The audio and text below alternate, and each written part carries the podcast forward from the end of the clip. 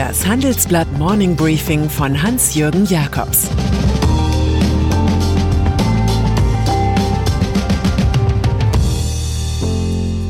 Guten Morgen allerseits.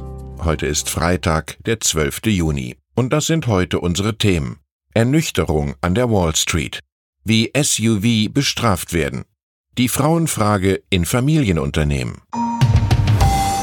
Wall Street. Wer Aktien hat, wird das Wochenende womöglich mit einem flauen Gefühl beginnen. Zuletzt schienen die Börsen noch entkoppelt von all den Jeremiaden über Covid-19, Rezession und Handelsaggression, wie Raumschiff Galactica schwebend über irdischen Jammertälern. Model V war eingepreist der schnelle Aufstieg nach dem schnellen Abstieg. Game over. Gestern brach der US-Leitindex Dow Jones um fast 7% auf 25.128 Punkte ein, der größte Tagesverlust seit März. Zum Aufwachen brachte die Akteure eine Pandemieanalyse von US-Notenbankchef Jerome Powell, wonach ein erheblicher Teil der Jobverluste von Dauer sein könnte. Und dann platzten noch Meldungen hinein, wonach in einigen südlichen Bundesstaaten die Neuinfektionen wieder steigen. Angst vor einer zweiten Welle macht sich breit. Der DAX minus 4,5 Prozent ist ebenfalls angesteckt vom Powell-Pessimismus.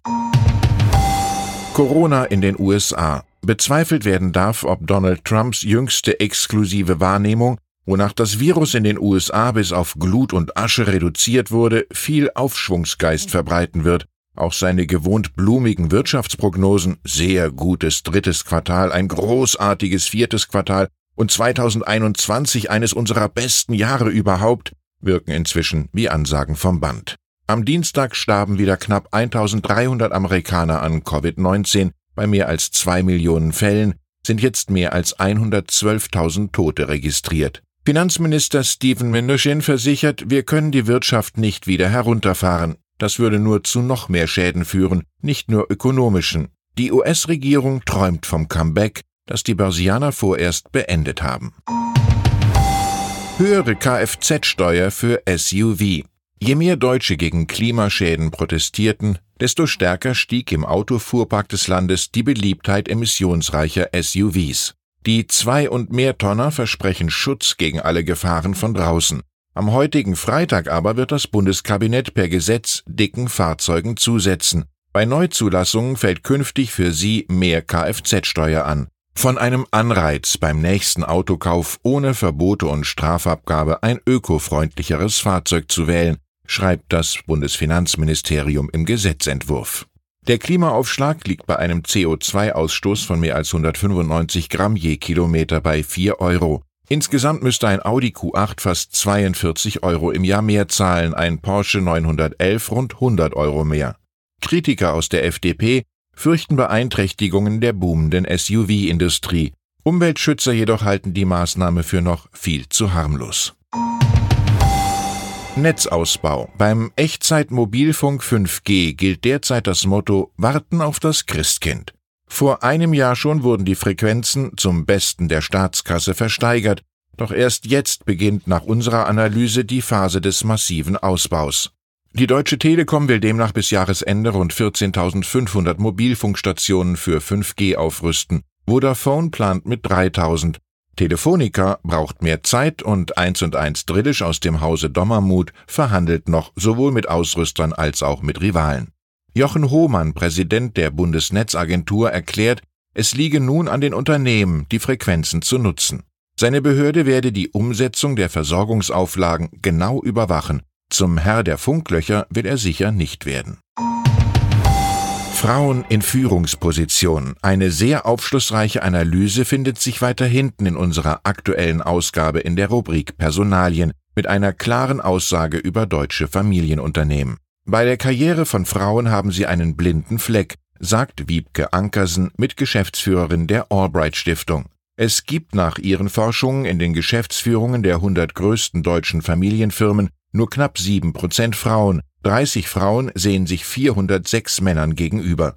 Positive Ausnahmen sind der Medizintechnikkonzern B. Braun, wo neben CEO Anna-Maria Braun noch eine weitere Frau in der Geschäftsführung sitzt, sowie der Trumpf-Konzern, der seit Jahren von Nicola Leibinger-Kammüller geführt wird. Vielleicht sollten mehr Mittelständler bei Karl Kraus nachlesen. Die Frau ist da, damit der Mann durch sie klug werde. Zoom. Vieles am Aufstieg der US-Videokonferenzplattform ist erstaunlich.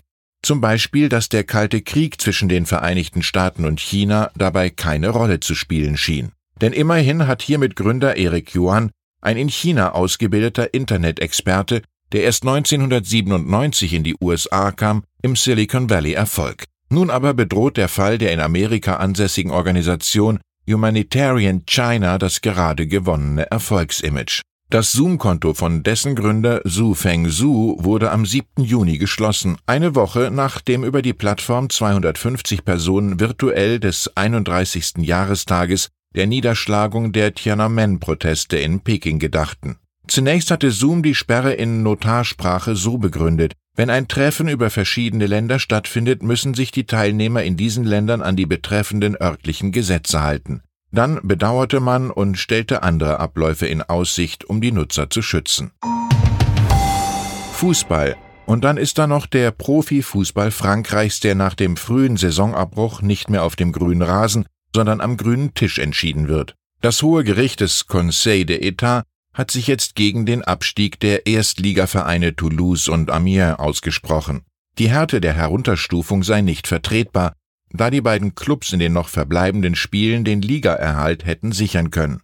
Abgelehnt wurde dagegen die Klage von Olympique Lyon, das sich nicht mit dem siebten Platz begnügen wollte, durch den die Teilnahme an internationalen Wettbewerben verwehrt wird. Nach dem Urteil muss die Liga von 20 auf 22 Clubs aufgestockt werden, die sich erbittert um die Fernseheinnahmen streiten dürften. Es gilt das alte Branchenmotto, das auch in die deutsche Politik gestürmt ist, grau ist alle Theorie, entscheidend ist auf dem Platz. Ich wünsche Ihnen ein erholsames Wochenende. Wenn Sie dabei an Kauf oder Verkauf von Immobilien denken sollten, empfiehlt sich ein Blick in unseren großen Wochenendreport Trendviertel 2020. Es grüßt Sie herzlich Hans-Jürgen Jakobs.